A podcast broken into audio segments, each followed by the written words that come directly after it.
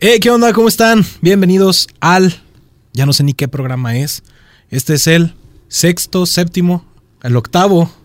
No sabemos, pero es un buen programa que queremos compartir para todos ustedes. Tengo las cuentas perdidas, pero sabemos que es un gran programa. Hoy tenemos un invitado muy especial y recordarles cómo cada semana que estamos en el estudio Creative Recording. ¿Dónde está mi querido Tony? Está ubicado en la calle Laureles número 602. Así es, aquí los esperamos. Si tú has venido a la feria, obviamente tú has venido a la feria de San Marcos. Estamos en contingencia, no hay feria de San Marcos. No, no, no. Yo, yo, no- yo no dije, ah, viniste ayer. No, no, no. has venido a la feria de San Marcos alguna vez. Obviamente el estudio está ubicado atrás del Foro del Lago. Así es, atrás En la del calle Foro del Laureles. Lago. En la calle Laureles, Ujú. pregunten por precios especiales para podcasters. No se van a arrepentir. Nuestros amigos del estudio, el, el buen Inge Baldo Correa, nos va, bueno, les va a echar la mano. No, y ¿sabes qué es lo mejor de Baldo Correa? ¿Qué es lo mejor de Que Baldo es el mejor músico de Aguascalientes. Así es. Así que. Y no es un anuncio pagado, ¿eh? No, no, es, es un gol, es un gol. Es un gol que le quiero dar. Que, le quiero, es. que le quiero meter. Ay. Así es, sin más por el momento, nos quedamos con este nuevo episodio de Contacto Podcast. Comenzamos.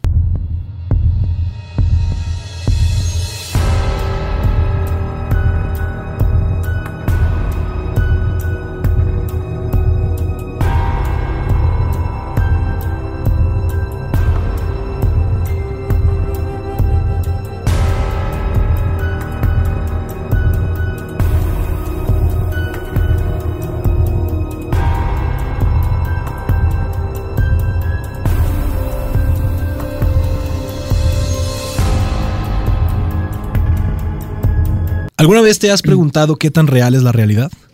Bienvenidos a Contacto, un podcast semanal donde estaré contándole a Tony Luna Jr. y a un invitado especial casos de fenómenos paranormales, teorías conspirativas, creepypastas, crímenes realmente escalofriantes y un montón de cosas más que nos harán cuestionarnos todo lo que sabemos.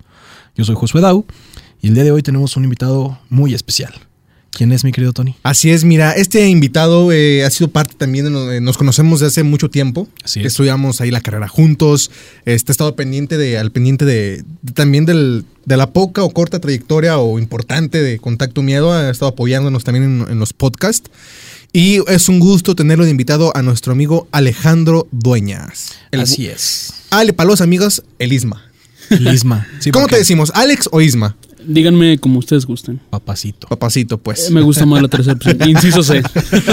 Un saludo, mi Isna. Muchas gracias por acompañarnos. También saludar a toda la gente que también nos está viendo por medio del YouTube, este, en nuestro canal Contacto Miedo. Así Saludos es. a los que nos están escuchando por Spotify. eh, y bueno, gusto de. Y todas de las comenzar. plataformas Todas donde las estamos. plataformas, Recuerden, estamos en. Apple Podcast, Google Podcast eh, y todas las plataformas donde puedan escuchar podcast. Si nos escuchan en Spotify, síganos. Si no nos escuchan, si no nos ven en, can- en el canal de YouTube, también regálenos una suscripción, nos ayuda mucho. Sí, también. Y pues nada. mi Y si reproducen Tony, como 50 veces en Spotify, también nos ayuda Ándale, mucho. nos ayuda demasiado. Nos ayuda demasiado. Isma, gracias por estar con nosotros. No, hombre, Así muchas es. gracias a ustedes. Un placer, de verdad. Espero que no sea la última.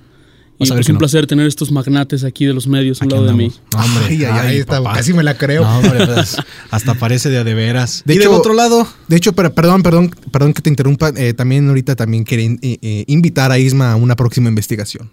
también, también, que sea, Bien. que sea invitado especial, invitado de lujo. Jalo. Jala. investigación. Muy bien. Excelente. Y del otro lado, hablando como siempre antes de tiempo, mi querido José Antonio Ah, Luna. pensé que me habías presentado, perdóname. gracias, gracias, amigo, por otra vez estar de nuevamente en tu programa. Gracias. No es mi Es- programa. sí, es tu programa, tú eres el productor, Es entonces. Nuestro programa.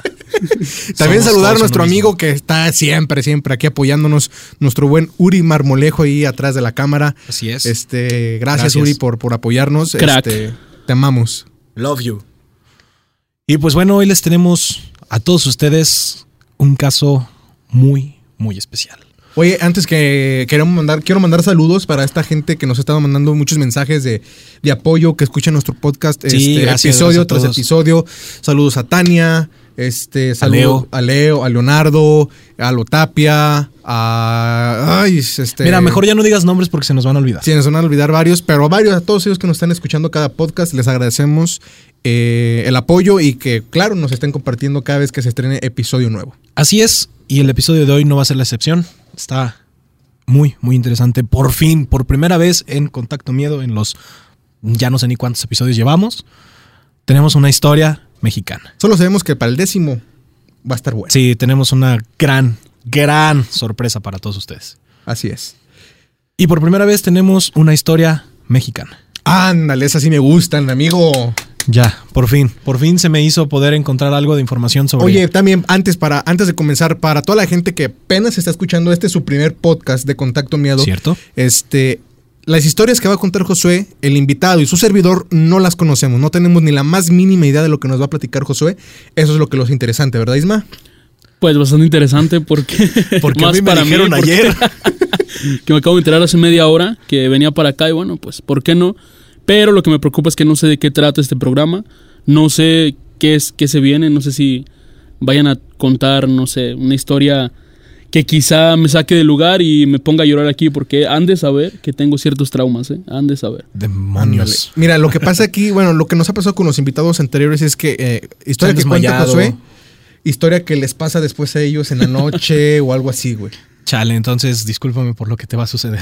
Bueno, No, pues vamos el empezando. problema aquí es que duermo solo, entonces, Ah, bueno, vas a dormir acompañado ahora. bueno, Te late. muy bien. Claudia Mijangos Arrac nació en Mazatlán, Sinaloa, el 29 de mayo en 1956. Esa expresión se me hace que ya la conoces. Yo. ¿Quién fue? Yo. ¿Tú sabes quién es Claudia Mijangos? Eh, me suena el apellido eh, porque hay una historia muy buena de, de la casa Mijangos. Mijangos, Mijangos. Mijangos. Bien, entonces mi querido Tony, tú ya estás inmerso en la historia de hoy. No. Mm, eh, creo que sé cuál puede ser. Ok. Pero adelante, por favor, porque nuestros este, escuchas no pueden conocerla. Nació en Mazatlán, Sinaloa, el 29 de mayo de 1956. Fue la menor de siete hermanos, cuatro mujeres y tres hombres. La madre, María del Carmen Azrak, era referida como una persona dominante, autoritaria, agresiva, cerrada en sus creencias, fanática religiosa y no ofrecía una posibilidad de contacto con sus hijos. Su padre, Antonio Mijangos, era todo lo contrario. Sensible, dedicado al trabajo, necio, indeciso y hasta débil de carácter. En su juventud, Claudia era descrita como una mujer muy guapa y de hecho ganó un concurso de belleza en su ciudad natal. Por ahí, mientras estaba haciendo las investigaciones, decía que había ganado eh, Nuestra Belleza, Miss Universo, una cosa así, pero en realidad no hay como una fuente eh, fidedigna de eso, así es que diremos que ganó Yo creo que es nuestra La belleza, feria algo de- así. De Sí. las flores, ¿no? la Feria de las Flores, ¿no? Sí, Ah, sí, la Feria de Sí, las porque Miss Universo es así como que, pues obviamente tendría que estar el registro de que una mexicana fue Miss Bueno, Universo. Miss, Miss Sinaloa, ¿no? Miss- A lo mejor. ándale, ándale, Nuestra belleza, la una creo. cosa de esas. Miss Mazatlán. Miss Mazatlán. Exactamente. Estudió la carrera de comercio. Sus padres murieron cuando ella era joven y como eran de familia acomodada, pues le dejaron una cuantiosa herencia. Miss Fierro, pariente. Lo tenía que decir, perdón. Está bien. Perdón. Se casó con Alfredo Castaños y se mudaron a Querétaro en el año de 1972. Tuvieron tres hijos, Claudia María, Ana Belén y Alfredo, en ese orden. Ok. ¿Otra Castaños, Claudia María? Claudia María, Ana Belén Ana Belén y Alfredo Jr. y Alfredo Jr. Ok. Ajá. Castaños era empleado en una institución bancaria y ella tenía una tienda de ropa para mujeres, era tienda exclusiva. Eran una familia conservadora, muy educada, arraigada a sus principios católicos e incluso Claudia se convirtió en maestra de catecismo. En el colegio, eh, era maestra de catecismo, ética y religión. En el colegio Fray Luis de León, ahí mismo en Querétaro, colegio al cual también asistían sus pequeños hijos. Con el paso del tiempo, los problemas existentes entre la familia Castaños Mijangos comenzaron a hacerse notar, principalmente relacionados al carácter dominante, posesivo y abusivo de Alfredo, que mantenía a Claudia supeditada a la voluntad de éste, y por parte de Claudia las supuestas apariciones de ángeles y demonios que le daban órdenes, le mostraban el futuro y le decían qué dibujar. Resulta que Claudia Échale. se levantaba y decía, ah, se me apareció hoy el ángel Gabriel. Y me dijo que dibujara esto. Y se lo enseñaba, ¿no? O se me apareció un demonio y me dijo que hiciera tal cosa. Entonces como que tenía ya ahí medio Ricky. problemas psicológicos la señora, ¿no? Raro. Vaya. Para intentar menguar los problemas entre ellos, comenzaron a asistir a terapia de pareja con padres católicos y psicólogos. Jaime Flores González, quien fue su terapeuta, describe a la pareja como un par de testarudos que no va a ceder a los puntos de vista del otro, por lo cual el matrimonio no tenía oportunidad de florecer, así que les aconsejó el divorcio, a lo cual accedieron. Saludos a mis papás que. Y a los míos también están divorciados. Bueno, por tres, bueno. ¿Por tres ya de plano? Ah, sí. Digo, nuestras mamás no creo que estén frikis, ¿ah? No, no. Como esta. Mira, bendito sea Dios, yo ya libré de esta edad. Claudia obtuvo la custodia de sus tres hijos. Aquí podemos ver un poco de la actitud a la que se refería el terapeuta. Claudia hostigaba de forma burda y violenta al sacerdote que era director de la escuela para que anulara el matrimonio religiosamente. Eh, ya saben que pues, hay que mandar una carta para que el Vaticano diga que sí, que no sé qué y que no sé cuánto. Es un Entonces, desmadre. Sí, sí, por eso iba a decir que no se casen, pero pues cada quien Cada hace quien es libre de su hacer, vida un pero- papalote. Sí, o sea, casarse por la iglesia, amigos, es neta. Es venderle su alma a Dios. Adiós. Sí, sí, sí. No, la verdad es que sí está complicado. Digo, eh, para los que profesan la religión católica es, es complicado los que se casan y que si se divorcian tienen que anular el matrimonio con el Papa. Y si el Papa les dice que no, ¿qué van a hacer?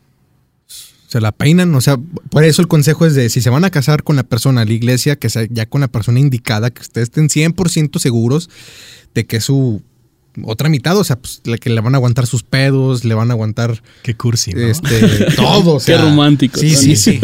Espero que Bueno, todos hayan Un, encontrado. un update de esto, una actualización es que, eh, y no es promoción para la iglesia, pero ya eh, anular el matrimonio ya es un poco más fácil, ya lo puede ¿Sí? hacer el obispo desde aquí.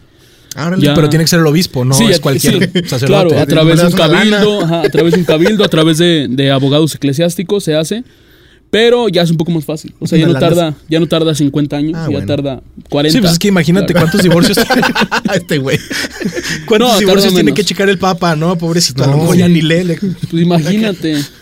Sí, Sí, sí, no, más mejor una, una, una lanita celestial, divórcianos ya. la mitad celeste. ¿Cómo se llama? Le doy una limosna. Una limosna, ah, ¿Eh? ah, guiño de ojo, ajá. Y Como yo no me me quiero condenar, yo no, yo no me voy a burlar de estas cosas. ¿ok? Ah, no pasa nada. nada. ahorita les van a tirar hate. Estos güeyes se burlan de la... No, no nos estamos, la verdad es que no nos estamos burlando, simplemente es este. Es difícil divorciarse. Sí, está Es complicado. difícil, sí, sí, sí, es complicado. Sí, o sea, por ejemplo, ¿tú cuánto dirías que se tarda en, en el divorcio? Ahora que tú, por ejemplo, con la Mira, actualización supu- supuestamente con la con esta reforma que se hizo son cinco años, supuestamente. Puta madre. Pero eh, lo complicado es juntar eh, pues los requisitos para poderte divorciar, vamos, en, en la iglesia, para poder anular tu matrimonio. Uno de ellos es no haber tenido hijos. Otro de ellos es haber sido estéril, eh, una de las dos partes, y no haberle comunicado a la otra persona antes de, de casarse. ¿no? El otro es, Es- es caminar- que- es ca- saber caminar en el agua. Es-. Son como cláusulas de. No, pues no, es no. que no te puedes divorciar, compa. Y ya, ya hablando en serio, hay otro que es eh, poder convertir el agua en vino. Vaya. no, este tema ya está muy fuerte. Mira que yo no puedo convertir el agua en vino. Es, es complicadísimo. Jamás lo he hecho. Sí, no, No. Entonces, lo bueno que mis papás en- no se casaron por iglesia, güey. ah, bueno. Ah, Sí, porque mi papá se casó primero por la iglesia con otra. Y por este, eso no podían casarse con otra por pareja, ajá, y eh, lo ¿Por qué estás mismo, ventaneando a tu papá? No sé, pero saludos para él. No escuche este podcast. Ah, Señor saludos Tony. saludos. El padre Rigoberto describe que en estas discusiones con, con la señora Claudia, ella cambiaba completamente. Eh, de hecho, la describía como, normalmente ella era una mujer muy cariñosa y físicamente muy guapa, muy joven, pero en estos momentos parecía otra persona. Si te fijan, todos describen a Claudia como una mujer guapetona. Ujú. Para ese entonces, Claudia había estado forjando una relación con el padre Ramón. Vaya. ¿Quién era? No, no es el de. No, no, no, yo no dije nada, amigo. No, pues que escuché tu risita. ¿Quién era, quién era un profesor y el encargado de la catequesis, Catequesis. catequesis, perdón, catequesis en el colegio, a quien el padre Rigoberto describía como un buen, un buen hombre, alto, de ojo azul, como un tipazo. O sea, también el padre Rigoberto decía que era una gran persona. Este, ¿Te ha pasado que padres guapos, ah? Yo no conozco ningún padre guapo, fíjate. Yo sí, salud. No, no. Saludos al padre Ramón. Yo, ¿Te imaginas como dos? Yo a mí me tocó ver personas, no lo he dicho yo. Yo cuando voy a misa, dos, una vez me tocó una persona. Me estoy diciendo mucho del tema, pero dijo, ay, no debería ser padre ese señor. Porque por esa moda muy guapo. Sí, bueno, pues a la señora se le hizo muy guapo. Porque no tenía manos. ¿o qué? No, pues, el padre, pues ya bar- barbita, cejoncito, el padre, pues estaba. Un tipazo. Ajá, Un tipazo. tipazo. como el padre Ramón. Algunas personas cercanas a Claudia afirman que eran amantes, aunque otras niegan la versión. De hecho, cuando ocurre todo el incidente, al padre Ramón lo cambian de diócesis y se lo llevan de la ciudad. Mm. O sea, no tiene como alguna relación, pero de todas maneras, por lo que pasa con, con Claudia, eh, se llevan al padre Ramón, lo cambian y pues, no sé por qué. ¿no? Algo, algo debió de haber habido. ahí. Algo pasó. El 23 de abril de 1998, Alfredo fue por sus hijos para llevarlos a la kermés del colegio y al llevarlos de vuelta con su ex esposa, por la noche tuvieron una gran discusión. Le dijo que ya sabía del asunto del sacerdote, pero que él quería regresar con ella. Era medio tóxico el vato, ¿no? O sea, ya sé que traes ahí una relación de amorío con, con el sacerdote, pero dame chance. Entonces por eso lo Dame cambiaron, yo creo. al- Sí, yo creo que sí por tóxico, ¿no? Algo, algo le. le- sí. Algo había. Ella insistió que, no, de hecho, él insistió, perdón, que tomaran más terapia de pareja junto con los niños, pero ella se negó rotundamente. Defendió sus sentimientos por el cura y Alfredo, enojado, le dijo que se iba a arrepentir y se fue. Ay, ya sé dónde va. Claudia cerró la puerta y echó llave. Subió a darle la bendición a sus hijos y se acostó. Alrededor de las 3 de la mañana, Claudia se despertó. Una voz en su cabeza comenzó a llenarla de imágenes que le predecían el futuro. La voz le decía que Mazatlán había desaparecido y que Querétaro era un espíritu. Después de un tiempo de conversar con la voz, Claudia se levanta y decide marcarle a su amiga Verónica Vázquez, quien después de escuchar sobre Mazatlán y la ciudad de espíritu, sobre la voz horripilante que estaba hablando con sus amigas a las 3 de la mañana, le dijo, ok, ya es muy tarde, son las 3 de la mañana, ¿qué te parece si te caigo a tu casa mañana y hablamos sobre esto? Después de colgar con su amiga, la voz en la cabeza de Mijangos se hizo más clara. Era una voz masculina, una voz que ya se había hecho familiar. La voz le dio una indicación. Tomar tres cuchillos de la cocina, uno para cada hijo. Ella con toda calma se puso un vestido para, eh, para llegar a la cocina, tomó los tres cuchillos y se dirigió al cuarto de su hijo más pequeño, Alfredo. Se apoyó sobre la cama, lo tomó de la mano al nivel de la conjunción de la muñeca, comenzó a hacer cenársela. Se hace, se la amputó. que se quedaron muy callados. Pues es que me imaginé la escena, güey. Fue algo incómodo, ¿sabes? Alfredito despertó después de todo el movimiento de su madre y al no poderse zafar de la fuerza de esta, vio su mano arrancada en segundos.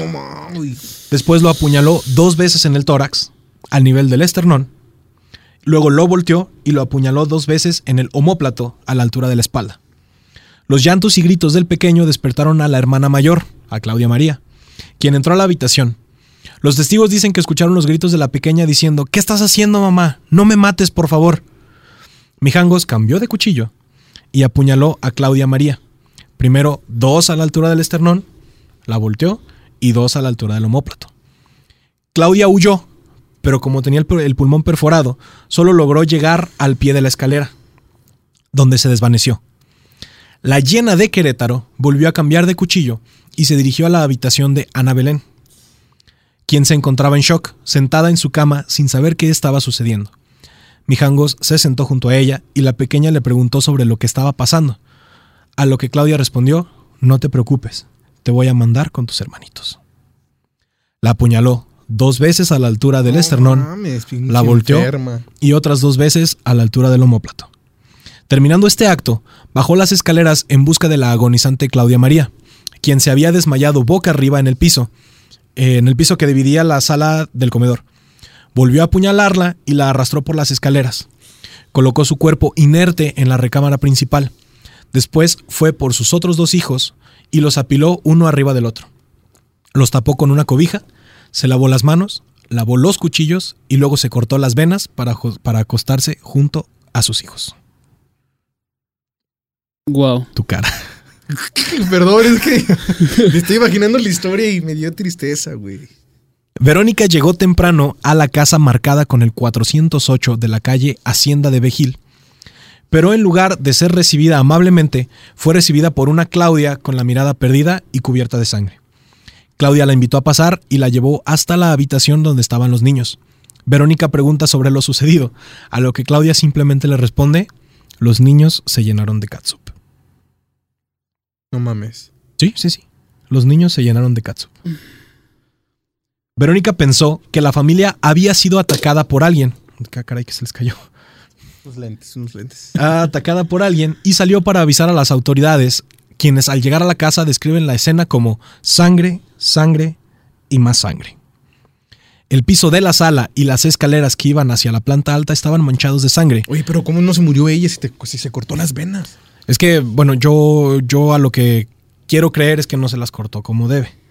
Ya ves que hay, hay maneras de cortarte las Claro. venas. Es este. No, no, no, pero hay gente suicida en el programa, güey. ¿Para qué quieres?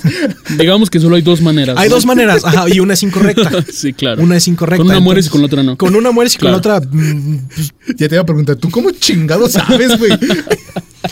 nadie vea las marcas en mis muñecas. No, no es cierto, pues es que es Sí. investigación, amigo. Es No investigación. Entonces se las cortó hasta pendeja, pues. Sí, sí, sí, sí. Perdón, Bueno, perdón, perdón por mi léxico. el piso de la sala y las escaleras que iban a la planta alta estaban totalmente manchados de sangre, al igual que el pasillo de la recámara principal, el baño y la recámara del pequeño Alfredo. Los investigadores afirman que mínimo había 10 litros de sangre regados por toda la casa.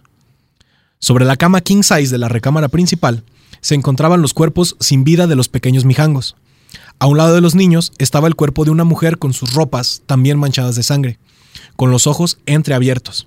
En la esquina de la recámara, sobre un sillón, dos cuchillos de cocina, uno de 41 centímetros y el otro de 33 centímetros, ambos limpios.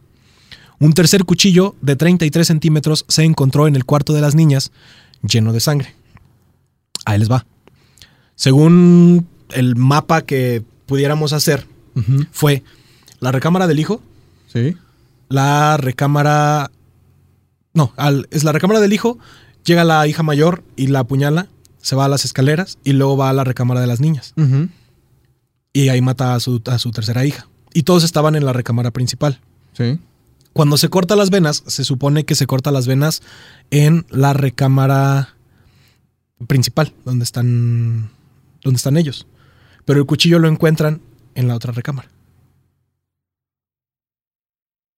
Sí, sí me van cuchillos- Ajá, sí, claro. Ajá, el cuchillo lo encuentran en otro lado. Ajá. El o del sea- crimen, porque encontraron los otros dos limpios. eh, Ajá, porque ya los había lavado. Ah, ya, Pero en- recuerda que fue un cuchillo Por hijo. para cada hijo. claro. O sea, mata al primer hijo, cambia de cuchillo. Segundo es la, la hija y cambia de cuchillo. Para la tercera cambia de cuchillo. Lava los tres cuchillos y luego se corta las venas. Pero se supone que se corta las venas en, en otro cuarto diferente a donde, está, a donde a ella la encuentran. Está, está como raro el, el acomodo de los Sí. cuchillos. Es así como que te quedas medio ido con, con cómo, cómo es que se mueve y desangrándose, ¿no? O sea, se va desangrando y todavía le da tiempo de llegar y acostarse y luego le da tiempo de ir y Abrir la puerta. abrir la, La puerta, puerta, a, sí. la, a la amiga para que cuando vaya a las autoridades suba y es cuando la encuentran con los ojos entreabiertos. El coordinador de agentes periciales describe la escena como dantesca. A primera instancia, asumieron que algún intruso había cometido el crimen. Este fue el primer error por parte de los servicios periciales. Y el segundo era que Mijangos estaba muerta. Cuando le tomaron el pulso se dieron cuenta que estaba viva, pero en estado de shock. Se la llevaron inmediatamente a un hospital y las sospechas se levantaron contra el ex esposo. Uh. A los ojos de todo Querétaro, este caso estaba cerrado y el asesino había sido Alfredo. No, ¿por qué? Recordemos que la noche anterior los habían escuchado discutir. Sí. Entonces la gente... Asimiló de. Fue Ajá, decía que- Sí, sí. Tres días después de la masacre, sedada y amarrada a la cama, Mijangos despertó. Y al ser cuestionada sobre lo sucedido en su casa con sus hijos, lo primero que contestó fue, mis hijos están en casa dormidos. Parecía ser que no tenía idea de lo sucedido.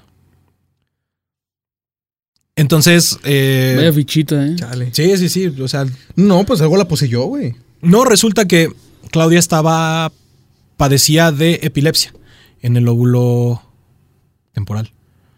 Creo que es en el lóbulo temporal. Es una cosa que tiene que ver como con las emociones. Entonces, resulta que cuando te dan esos ataques de epilepsia, Lóbulo frontal. ¿no? lóbulo frontal, Ajá. perdón, sí, lóbulo frontal, este, te, te hace tener acciones complejas, pero no estás en como en, Tus en cinco. tus cinco sentidos. Ah. Pero sí te deja hacer acciones complejas como matar a tus tres hijos, ¿no? Ay, Y no pero no lo recuerda, no lo recuerda. Entonces, después de varios estudios, pues la, la- la estaban checando para ver si era inimputable o si de plano sí podía ir a la cárcel. Al final descubrieron que iban a, a dejarla 30 años, 30 años en el psiquiátrico. Hace poquito acaba de salir, ¿eh? Sí, salió Hace en poquito. diciembre del 2018. Sí, salió, en poquito de diciembre del cárcel. ¿En Querétaro? 2018. Sí. Ajá, salió en diciembre de 2018. Estaba creo que viviendo en Mazatlán y tenía como la intención de volverse a, a regresar a su casa en Querétaro. Sí, pero creo sí, que sí. la casa ya está abandonada. Y luego ya surge ahí la leyenda o la historia de que se aparecen en la casa los, Los niños. los niños. Sí, exacto. Es que está, o sea, implica muchas cosas porque tiene un aspecto paranormal y, o sea, es- está complicado. A lo mejor, como, como tú dices, ¿no? Puede ser la vibra de la casa, ¿no? Que, que trae ahí algo. O puede ser simplemente la cosa que traía en la cabeza, ¿no? No, no estaba loca. Sí, claro. Estaba De enferma. hecho, bueno, eh, mm, no me hagan mucho caso. eh, obviamente, cuando terminen de escuchar el podcast, busquen en YouTube. mm, eh, hay varios colegas que han hecho investigación en esa casa, incluyendo Extra Normal o Alberto del Arco. Beto estuvo en. Beto del Arco también estuvo ahí en la casa, se llama Casa Mi. Casa Mijangos. Casa Mijangos. Casa Mijangos. Entonces, eh, chéquenlos, están muy buenas las, las investigaciones. Si ustedes quieren que vayamos, pues apóyenos en Anchor. Sí, de hecho. Hay- hay un este, comercial. un pequeño comercial. Estamos ahí ya. Nos habilitaron las donaciones en. Anchor. Entonces, igual quien guste apoyarnos, quien les guste lo que estamos haciendo, pueden donar desde 99 centavos de dólar. Mi querido Josué, nada más eh, una duda. Yo no sé cómo se escribe Anchor. ¿Cómo lo encuentro? A-N-C-H-O-R. Anchor. Anchor. Anchor, ok, Ajá. ok, muchas gracias. De todas maneras, les dejamos el link. Está en los show notes de, de Spotify. Ok. Y se los dejamos en el link de YouTube. Entonces, Perfecto, ustedes pueden donar lo que ustedes quieran. Sí, desde mil, dos mil, tres dos mil pesos euros. para arriba, si quieren. Exactamente. No, No, no, no. euros, euros. Me gusta más ¿Euros sí? No, no, no se crean. Lo que ustedes gusten. Si ustedes nos quieren seguir apoyando, eh, bienvenidos. Y si no, nada más síganos y suscríbanos y sigan escuchando. No pasa nada. No pasa nada. Eh, entonces, pues ya se acabó el comercial. ¿Cómo ven? Esta fue. La historia estaba un poquito cortita, pero los tenía al filo de la Sí, oye, fíjate que... Oye, más de esas, amigo. Está buena. Bueno, no está Y- bueno lo que pasó, pero está. está Tú ves que aquí hay alguien enfermo. Sí. ¿eh? No, no, y Eso no de está verdad, bueno. o sea, escuchas los otros episodios y apoya la pederastía. Sí, sí, te sí, gusta sí. que la gente se case con menores. No, no, tiene una, un historial medio raro, mi compadre. Y sí. Ay, cállate, Josué. Oye, y, y volviendo a, a este caso, no es el primero, ¿eh? No, O no, sea, no, no. que algo similar, por ejemplo, Amityville en Estados Unidos, donde familia que se va a vivir, familia que... Que es el caso que, según esto, investigan los Warren, ¿no? Es uno de los casos de los Warren. Ajá. Pero sí es... Pero sí, no es el primer caso, es lo que me, me viene a la mente. Hay una Amityville. película, ¿no? De esa, Sí, sí. de esa casa. Hay, hay dos, hay dos. Entonces, uno, uno es terror en Amityville, si no me equivoco, y el claro. otro es una del conjuro. Creo que sí Mm, tienen algo que Hay ver una con más Amityville. vieja de, de terror en Amityville. Ah, eso es como un remake. Sí, algo así. Oh, ok, ya. Sí, busquen, busquen esas películas, están buenas. Está. Sí, claro. Y me viene a la mente otro caso parecido Ajá. con Concepción Cabrera. ¿No he escuchado hablar de esa mujer? No, no. Concepción Cabrera es una figura religiosa, Ajá. aquí en la zona, sobre todo en zona Bajío, que se hacía pasar por vidente y por santa en vida. Ok. Ella tenía esposa, tenía esposo, perdón, tenía hijos y tenía alucinaciones de igual manera. Para no hacerles las más larga, eh, en alguna No, ocasión no. está Encantado. Así me gusta. olvidado que está con un par de comediantes. Eh, el punto es que en alguna ocasión ella tiene un éxtasis eh, frente a la fuente de su casa, Ok. porque era adinerada la señora, claro. Ajá. Sí, porque Y- solo los adinerados pueden tener fuente afuera de su casa. Pues sí, sí, ¿no? no, la verdad, la verdad. No, de hecho no estaba fuera de su casa, estaba dentro de su Ah, casa. fuente dentro de su casa. Tú tenías una fuente en tu casa, ¿no? Sí. Ah, pues, ahí está, amigos. Ay, güey. Bueno, el punto es que eh, ella tiene un éxtasis y tiene un niño pequeño de tres años. Y mientras ella está en el éxtasis hablando con Dios, eh, su hijo se ahoga en la fuente. No manches. En otra ocasión su esposo está convulsionándose, pero llaman a misa y pues claro, hay prioridades, ¿no? Hay que ir a misa. Hay que Cuando ir a misa, regresa, claro. pues está muerto el esposo. El esposo le dijo, me voy a morir y pues lo dejó morir. Ahorita, Digo, solo misa, por- Aguántame.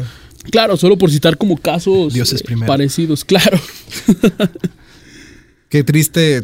Te Digo, exactamente como tú dices, no es el único caso. Yo creo que así como este, existen Sí. mil de personas enfermas que matan a sus hijos. Pero este, bueno, por los años en el, en el que fue, en lo que ocurrió, pues fue algo que conmocionó, yo creo que a, a nivel nacional. güey. Sí, sí, Sí. y además que, o sea, es una historia, pues, no muy vieja. Estamos hablando No. que fue hace 32 años, Sí. 31. Dicho estaría inter- No, te iba a decir, es algo difícil, pero ¿te imaginas contactarla? Este. ¿Te imaginas contactarla y además este, entrevistarla? Se me hace que sí está medio cuerda, ¿no? O sea, sí está. Sí. Todavía tiene como. nomás entrevistarla con policías, güey. y sin cuchillos. Sin ¿no? cuchillos, Y amarrada, y amarrada, ¿no? Sí, sí, sí. Amarrado a un árbol. Pues esta fue la historia de Claudia Mijangos, la llena de Querétaro. Interesante, mi amigo José. Muchísimas gracias por la historia del día de hoy. No, gracias, gracias Isma por acompañarnos. Espero Muchísimas que, Gracias a ustedes. que haya llenado tus expectativas. Claro que la sí, ¿no? Va a La haber más La historias. superó, de hecho.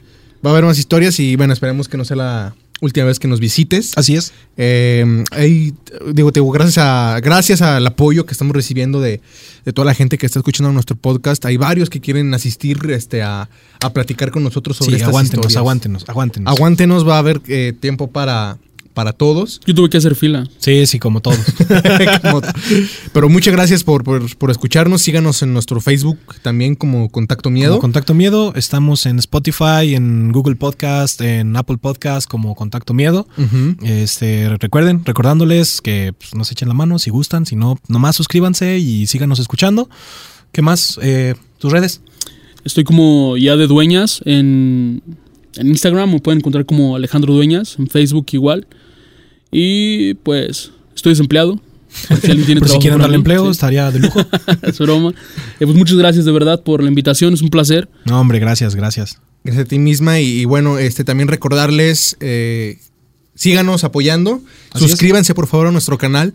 Eh, vamos eh, también subiendo poco a poquito en YouTube.